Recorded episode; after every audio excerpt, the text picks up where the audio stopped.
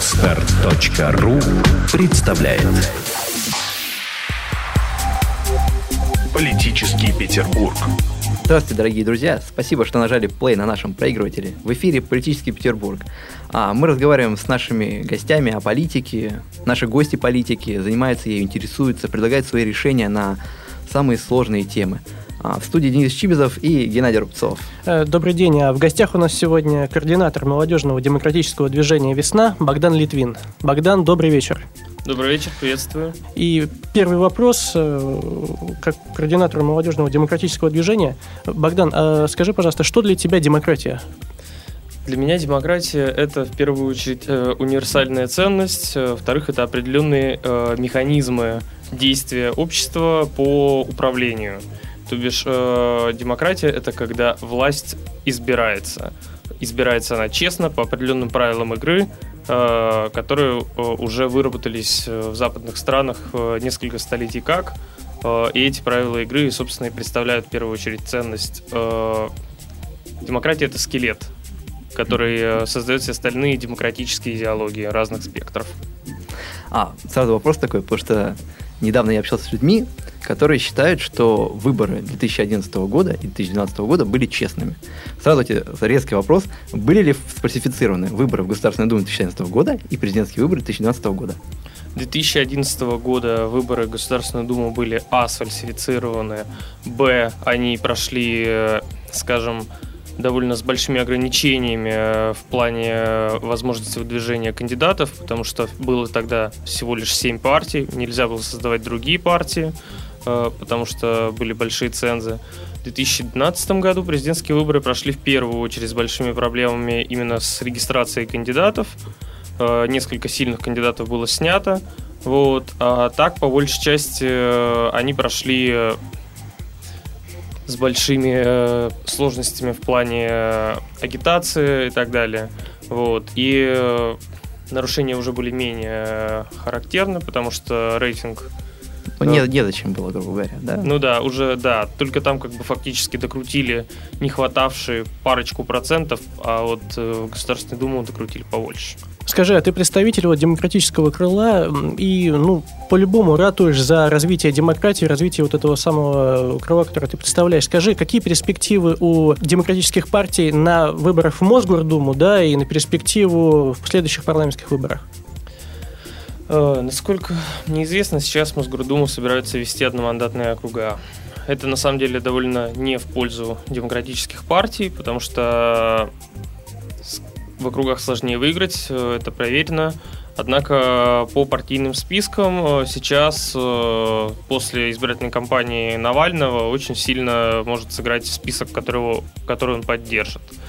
Насчет э, другой демократической силы, которая там представлена, я не, не буду давать никаких комментариев, потому что, честно, не знаю, какие шансы у Яблока. Вот, по одномандатным округам, э, ну, как, как получится. Еще, кстати, высокие шансы оценивались, в всяком случае, по старым опросам у гражданской платформы, но, опять-таки, вот главная проблема – это партийные списки. Как они будут, э, если будет слишком высокий ценз – тогда уже будет большая проблема с э, делением электората. Если чем ниже будет э, ну, проходной барьер, тем шансы эти выше. На последних выборах в Мосгордуму проходной барьер был 10%, из-за чего там всего лишь парочка коммунистов и все остальные Ничего единороссы. И это, скажем так, большая проблема в плане того, что это не представляет все интересы избирателей, даже те, которые проголосовали. Потому что чем выше барьер, тем ну, больше логично. отсеивается голосов, которые уходят в пустоту. А, у меня такой вопрос, а вот э, я бы вернулся к оппозиционности, да, а, просто было очень важно, то есть люди, которые считают, что выборы были сфальсифицированы, они, грубо говоря, автоматически выходят в оппозицию, да, они не признают сегодняшнюю mm-hmm. власть, правильно? А вот что для тебя оппозиция? Вот, грубо говоря, вот оппозиционное отношение к власти, что это? Это предложение новых решений, а просто несогласие, бойкот реализации каких-то решений? Ну, дело в том, что оппозиционные действия и вообще э, понятие оппозиции – это комплекс. То есть ты и не соглашаешься с властью по каким-то вопросам, э, и предлагаешь что-то, и вообще предлагаешь довольно серьезное отличие в нашей ситуации политики от той, которая есть сейчас. Самое интересное, что сейчас э, оппозиция к власти является фактически в идеологическом плане зачастую э, зеркальной копией, потому что и та, и другая пытается... Ну, дело в том, что нынешняя власть борется за медианного избирателя, она немного левая, немного правая, э, немного националистическая, немного антинационалистическая, и в результате они задевают интересы почти всех идеологий, при этом пытаясь представлять все идеологии. Вот. Поэтому оппозиция это э, комплекс э, различных организаций, которые представляют довольно разные взгляды, которые могут с друг другом не соглашаться. Для меня в первую очередь важно, чтобы оппозиция была демократическая. Mm-hmm. Есть э, оппозиция демократическая, а есть, скажем, какое-нибудь русское имперское движение, которое, ну, по определению не является демократическим. Они не могут вот. объединиться, да? А, дело взгляд. в том, что они могут объединиться по некоторым э, моментам, но в целом, в целом, э, именно вопрос демократ, э, он более важен по мне. Однако, при этом э, у нас много людей, которые называют себя профессиональными демократами, и говорят, а вот этот не демократ, а он на самом-то деле демократ. А, а ты говоришь, оппозиция – зеркальное отражение власти, да? При этом говоришь, что власть пытается угодить всем. То есть ты хочешь сказать, что оппозиция сейчас тоже пытается работать на разные слои, пытаясь угодить Это э, просто всем? дело в том, что в оппозиции есть э, левые, есть правые, есть центристы. Скажем, у власти есть Кургинян, а в оппозиции есть э, условно Камолова и какие-нибудь другие коммунисты. Э, во власти есть э, медведевские, а в оппозиции есть правые либералы и так далее. Есть какие-то у них центристы, и у нас центристы. И вот в этом проблема как раз получается, что они пытаются угодить всем и отбирают таким образом электорат. При этом нужно каким-то образом Нет, объяснять, вопрос. что делать. вопрос очень важный. Да. А, давно хотел задать вопрос, потому что я в свое время мы с тобой его обсуждали. А, в чем отличие социал-либерализма от социал-демократии? Мой любимый вопрос. А, вообще, главное отличие это... Ну, по-простому, если по-простому для наших слушателей. Социал-демократия, это вот представь себе такого демократического рабочего, вот, а социал-либерализм, представь себе гуманитарного интеллигента которые как бы из-за предпринимателей, в основном маленьких э, и средних, но вроде как и не против рабочих, вот. Тем не менее, те рабочие тоже как бы не, не, не коммунисты. Вот. Грань на самом деле очень тонкая, но она в основном в философском аспекте. Так, скажем, э, в работе одной по социальному либерализму просто говорилось о том, что э, социальный либерал, он понимает, что государство не имеет права Э, и как бы лезть вовсюду. Оно просто иногда вынуждено для сглаживания. Mm-hmm. То бишь это не его право делать, что хочет. Вот. Такие антиэтатистские моменты присутствуют в большей степени, чем у тех. Я просто хотел пояснить нашим слушателям, просто Богдан вел в свое время страницу в интернете, которая была посвящена именно либерализму. Очень мало людей сегодня в оппозиции и вообще в политике, которые изучают одну идеологию и могут спокойно про нее говорить. Вот, и поэтому в данный момент мы доказали, что Богдан может спокойно говорить про идеологию, да, и если да. бы у нас было много времени, мы бы про это много поговорили. Но теперь да, правда, я как бы последнее время начинаю задумываться о своих идеологических предпочтениях в плане того, что э, политика, скажем, французского президента Франсуа Оланда сильно ударила в моем представлении о образе левых. Mm-hmm. Вот, я, скажем, больше позиционирую себя как центрист, mm-hmm. но левые мне стали нравиться заметно меньше. Скажи, а ты ведешь вот довольно такую активную политическую деятельность в нашем городе.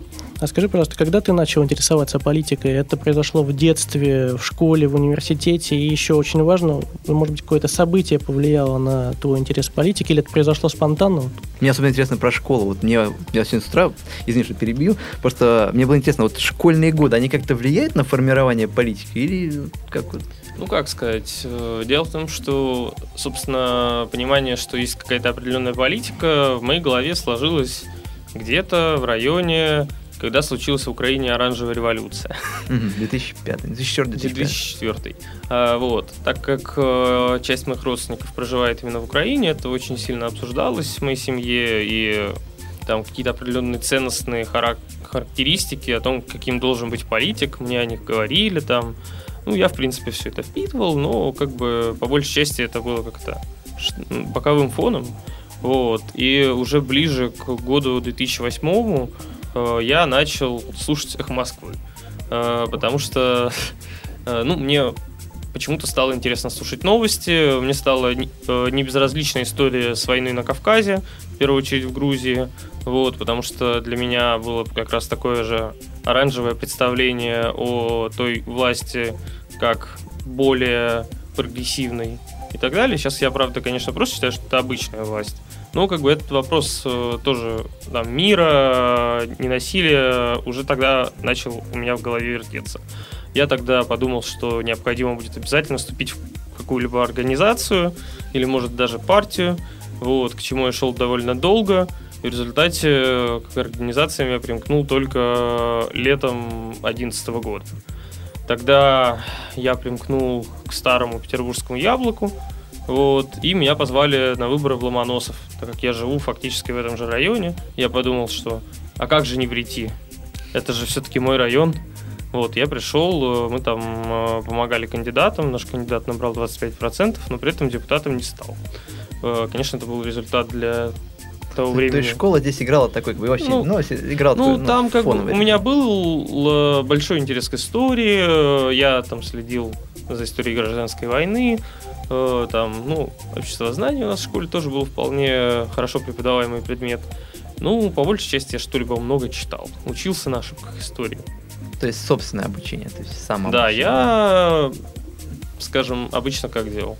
Я изучал все общественные науки, которые давались на год за первые два месяца э, года, и дальше как бы уже читал какие-либо книги, которые мне были интересны. То есть школа у нас не создает политиков? Продолжая тему, еще один такой вопрос. Скажи, пожалуйста, у тебя был когда-нибудь период, или, может быть, он продолжается, когда ты четко осознавал, что ты играешь в политику? То есть такой вот детский период политический. Или ты обошел это и сразу вот почувствовал себя взрослым политиком?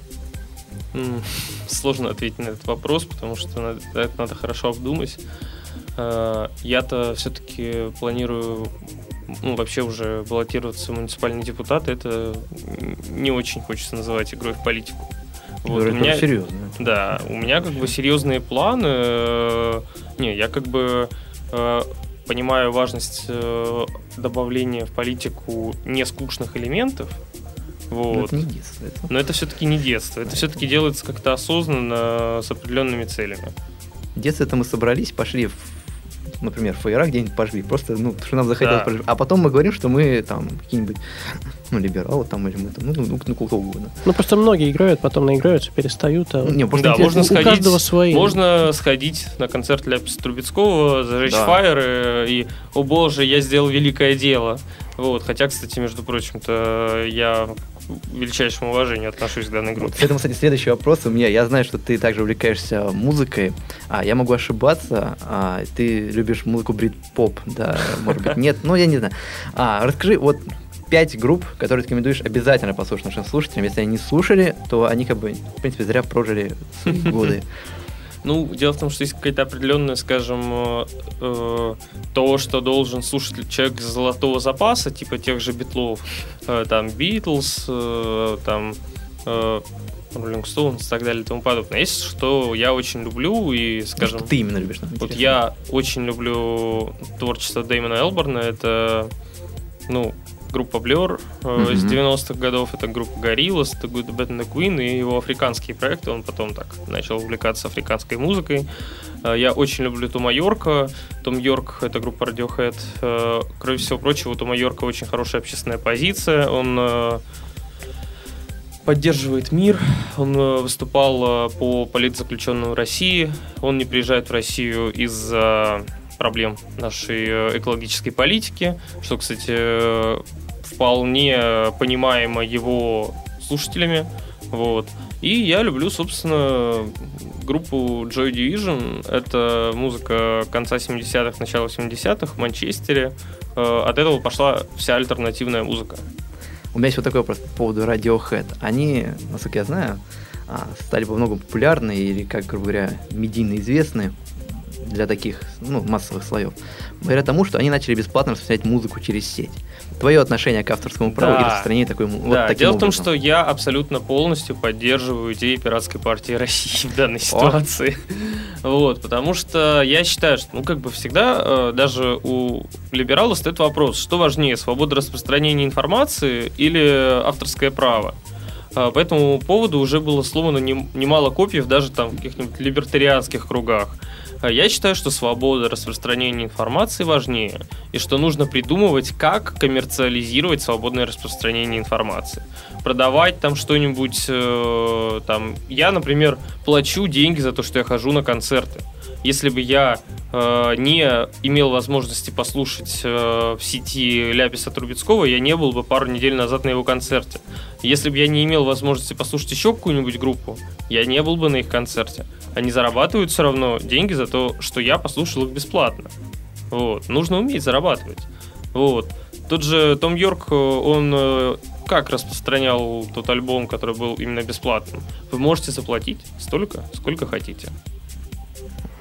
Возвращаясь э, к вопросу движения, которое ты представляешь, э, процессируя твои слова, ты пишешь, что ценности весны – это свобода, равноправие, адекватность.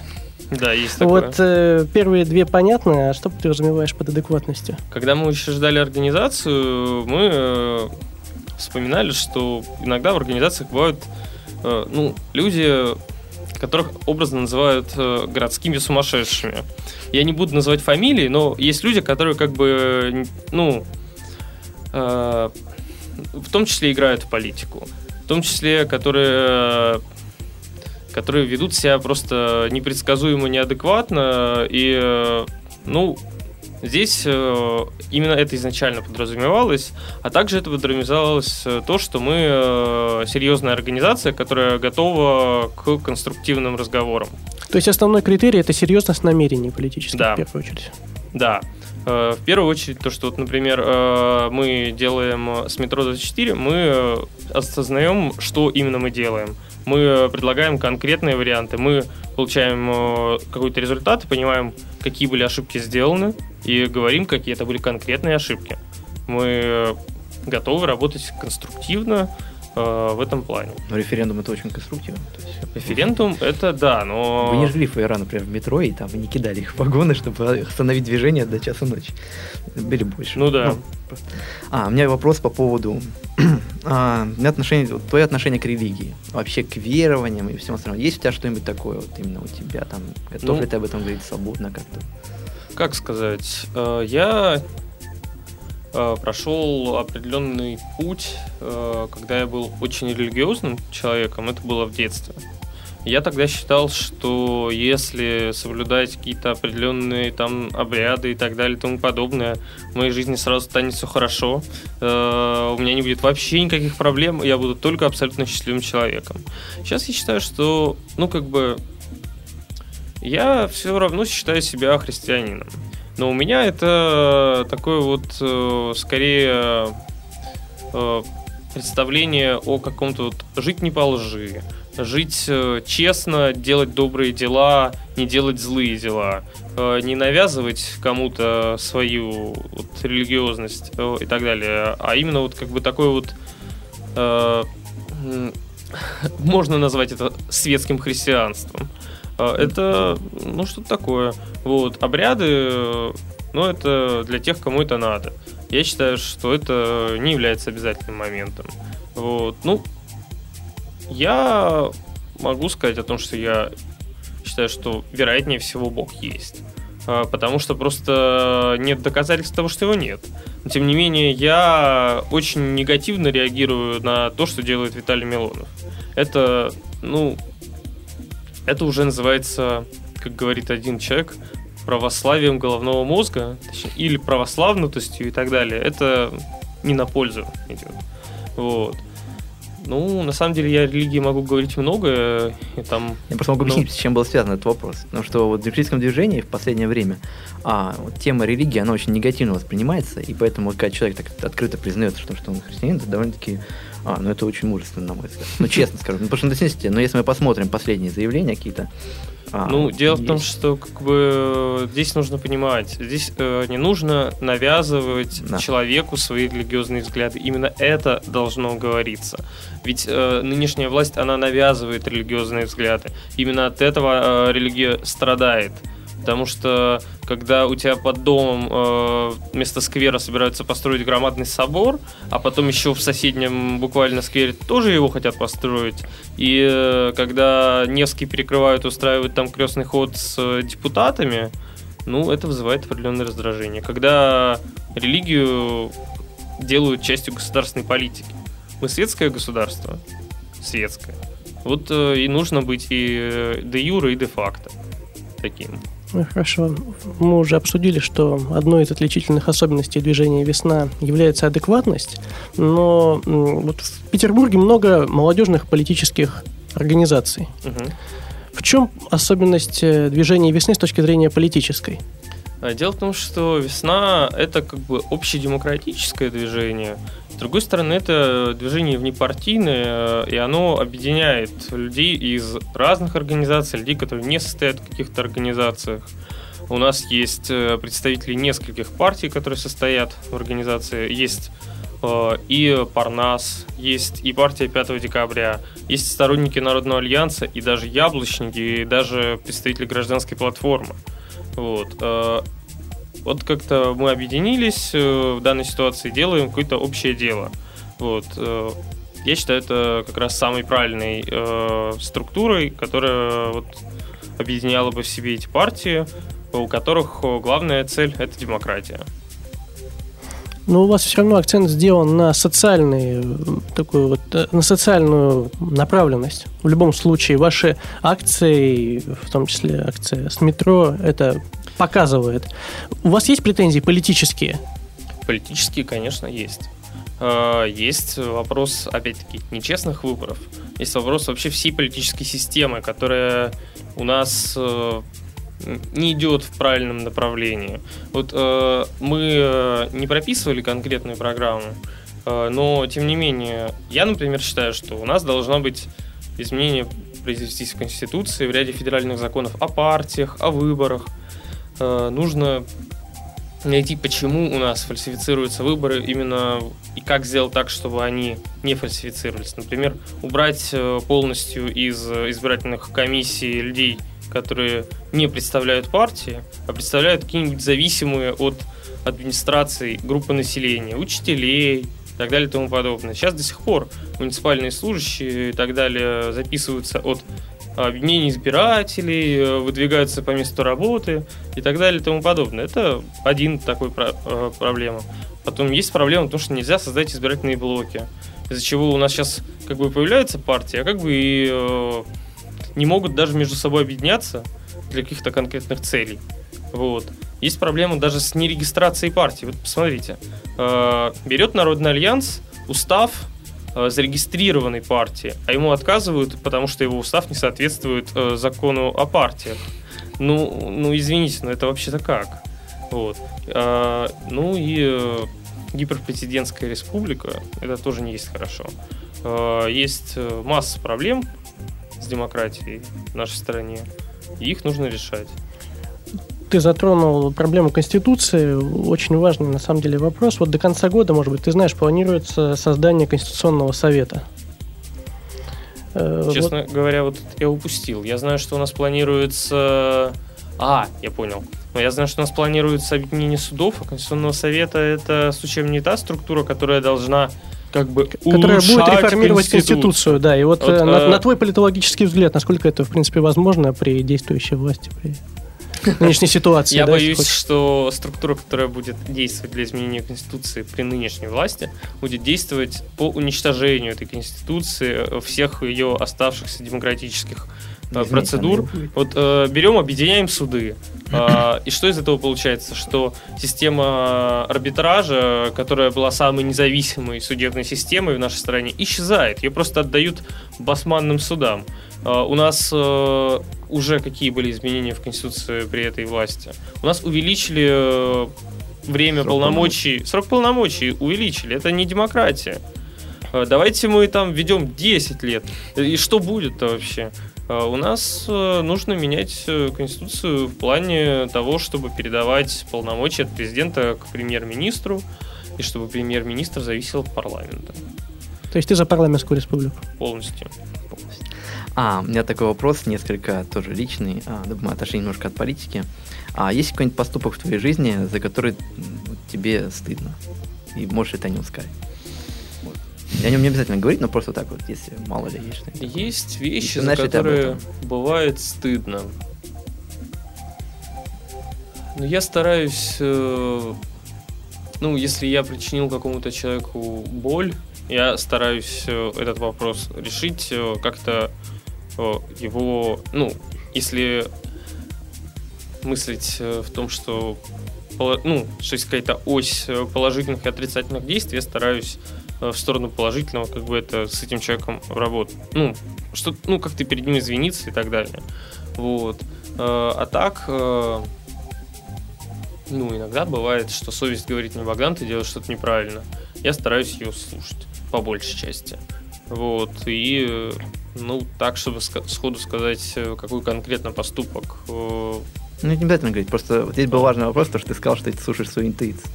А, а вот поступок, за который ты гордишься. Вот, например, Миша Роскин, который был у нас на прошлой неделе, он сказал, что он гордится тем, что он прыгнул с парашютом. И когда у него какие-нибудь проблемы, он все время говорит, что вот, ну ты же выпрыгнул из этого самолета, ему. Чего ты боишься вообще в жизни? Я прыгал с катапульты на Крестовском острове. И после этого я, действительно, больше вряд ли что-либо буду бояться в жизни. Правда, я что есть такая же штука в Техасе, и она более смертоносная. Но в Техас я не поеду. Честно говоря, пока я и не могу и этого тоже сказать, по причине того, что я чувствую определенное собственное несовершенство и стараюсь развиваться. И пока вот получаю, например, э, несколько высших образований. Вот. И буду собой гордиться. Пока я не могу. Скажи, пожалуйста, наша программа называется «Политический Петербург», как ты знаешь. Вот такой вопрос. Какой он политический Петербург для Богдана Литвина? Вот в чем особенности региональной политики Санкт-Петербурга, на твой взгляд? Как для Достоевского. Вот, кстати, скажу вам так. Э, особенности региональной политики в Петербурге в том, что она живая. У нас хоть и есть проблема под названием Виталий Валентинович Милонов, который оттягивает на себя очень много внимания, из-за которого очень много проблем, и нас э, за пределами города считают сумасшедшими. Однако, вы посмотрите, у нас формально 5 партий в законодательном собрании, э, де-факто 6, плюс еще куча партий, плюс э, много организаций гражданских – Э, проектов. Э, и у нас жива, например, э, тема про молодежные организации партийные. Посмотришь на Москву и как-то непонятно, есть оно там или нет, а у нас что-то есть. У нас, ну, в нашем регионе Единая Россия не набирает больше 40% на выборах в ЗАГС. Это тоже важный момент. Это, ну, я скажу, что Начиная с 2011 э, года, когда прошли темные времена Валентины Ивановны Матвиенко, при которой реально казалось, что уже ничего не изменить, в Петербурге чувствуется, что надо напрячься, и все получится. Вот это главная особенность нашей региональной политики. Слушай, а вот иногда говорят, что вот Москва – это политика. Все остальное, Петербург, Екатеринбург, ребята, сидите, отдыхайте. Вот э, что ты можешь сказать на такую точку зрения? С точки зрения федеральной политики, отчасти это, к сожалению, правда в плане того, что СМИ не очень э, обращают э, внимание, федеральные СМИ, на то, что у нас здесь происходит, только на очень громкие скандалы. Э, а так, с точки зрения региональной, вообще-то, посмотрите, у нас здесь очень живая политическая жизнь. В Екатеринбурге, по-моему, это просто гиперживая политическая жизнь. Так что я бы так не говорил. Во многом благодаря Ройзману, пожалуй. Не только. Ну. Э, там, э, там реально что-то происходит. Там э, в Свердловской области феноменальные бывают результаты на выборах. Между прочим, кстати, политика вот-вот появится, я думаю, и в Псковской области, где результаты феноменальнее тоже куда некуда. Вот. И в регионах есть политика, но ее просто не видят на федеральном уровне. А на федеральном уровне мы видим, на самом деле, с одной стороны, большую массовость, известность э, и какой-то там результат э, Навального на выборах. Однако в законодательных органах власти в Москве мы видим тотальную едино, едино, единую Россию. Тотальное единство. Тотальное единство, да. Мы видим там, на самом деле, много вещей, которые вгоняют в тоску. И вот если бы не эти летние выборы, то как бы тема безысходности и всему тому подобного на федеральном уровне продолжалась бы, что власть там э, отбивает последние рубежи сопротивления и так далее и тому подобное. У нас же все-таки, вот смотришь на Петербург, я уверен, мы здесь можем победить. Вот. В Москве э, до этого лета была атмосфера того, что ну вряд ли у нас получится победить. Э, Все идет к тому, что только чудо поможет. Теперь такого тоже же отношения нет. Но тем не менее, у нас это отношение прошло раньше. А политику Петербурга не видят или не хотят видеть вот, на федеральном уровне? Проблема это на самом деле не в том, что хотят или не хотят видеть. Проблема в том, как работают федеральные СМИ в Петербурге. Дело в том, что им сложно здесь зарабатывать деньги, а значит, они здесь в основном сворачивают свою деятельность. У нас нет... Э, не, у нас есть, скажем, э, канал Пятый канал, есть канал 100 ТВ. 100 ТВ, между прочим, довольно свободный канал. Однако посмотреть, что у нас, э, скажем, нет ни своей ленты РУ, у нас нет своего дождя, у нас нет э, многих вот тех вещей, которые есть в Москве. Э, Дождь есть почему? Нет, ну у нас... Там э, только оригинальный представитель. Э, да, у нас есть Бузинский э, и еще пару человек, но тем не менее у нас нет своей студии дождя, у нас нет э, своего представительства журнала Афиша, например. Э, всё- он, он раньше был, а теперь его нет. А это очень важно, потому что многие СМИ, которые есть в Москве и которых нет у нас, создают определенный там тоже определенный эффект. Тем более из Москвы нельзя почувствовать то, что происходит здесь. Да. Нельзя. Фактически они получают э, из Петербурга только очень громкие сигналы. И, к сожалению, чаще всего эти громкие сигналы исходят от, от Милонова. Ну, я думаю, будем завершать. Я задам последний вопрос. А вот в силу того, что ты вспомнил московские выборы, у нас очень обсуждаются возможные скорые губернаторские выборы. Вот Мгм. кто твой кандидат в губернаторы? Мой кандидат в губернатор это Резник. Э, При том, что как? Э, Я считаю, что если Резник станет губернатором, у нас э, будет более честная политика. У нас произойдут определенные изменения, и можно будет влиять на губернатора. Можно будет обществу с ним работать. У нас будет э, лучшее состояние исторического центра. У нас будет меньше коррупции и так далее. Потому что, например, сейчас Максим э, взаимодействует, например, с Сухаревым и фондом борьбы с коррупцией. Э, Он э, поддерживает гражданские инициативы, вся команда поддерживает различные инициативы и работает с обществом. При этом я вполне хорошо отношусь к Оксане Генриховне Дмитриевой. Посмотрим, кто из нас пройдет во второй тур. Чудо только, конечно, сделать так, чтобы прошли обе, оба кандидата. Это был бы, наверное, праздник жизни в Петербурге. Кто же это Э, э, Вот. А, Ну вот, э, кто пройдет во второй тур, э, это на самом деле еще все-таки не так очевидно, потому что избирательная кампания может все изменить. В случае, если пройдет э, Оксана Генриховна, а не Максим, ее можно тоже поддержать. Хуже от этого не будет, я думаю, тоже и лучше может стать. Э, Ну вот как-то так. Спасибо большое, что слушали нас. Спасибо, Богдан, что пришел к нам. А, это был политический Петербург. Денис Чибизов. Геннадий Рубцов. Всего Спасибо. доброго. Сделано на podster.ru Скачать другие выпуски подкаста вы можете на podster.ru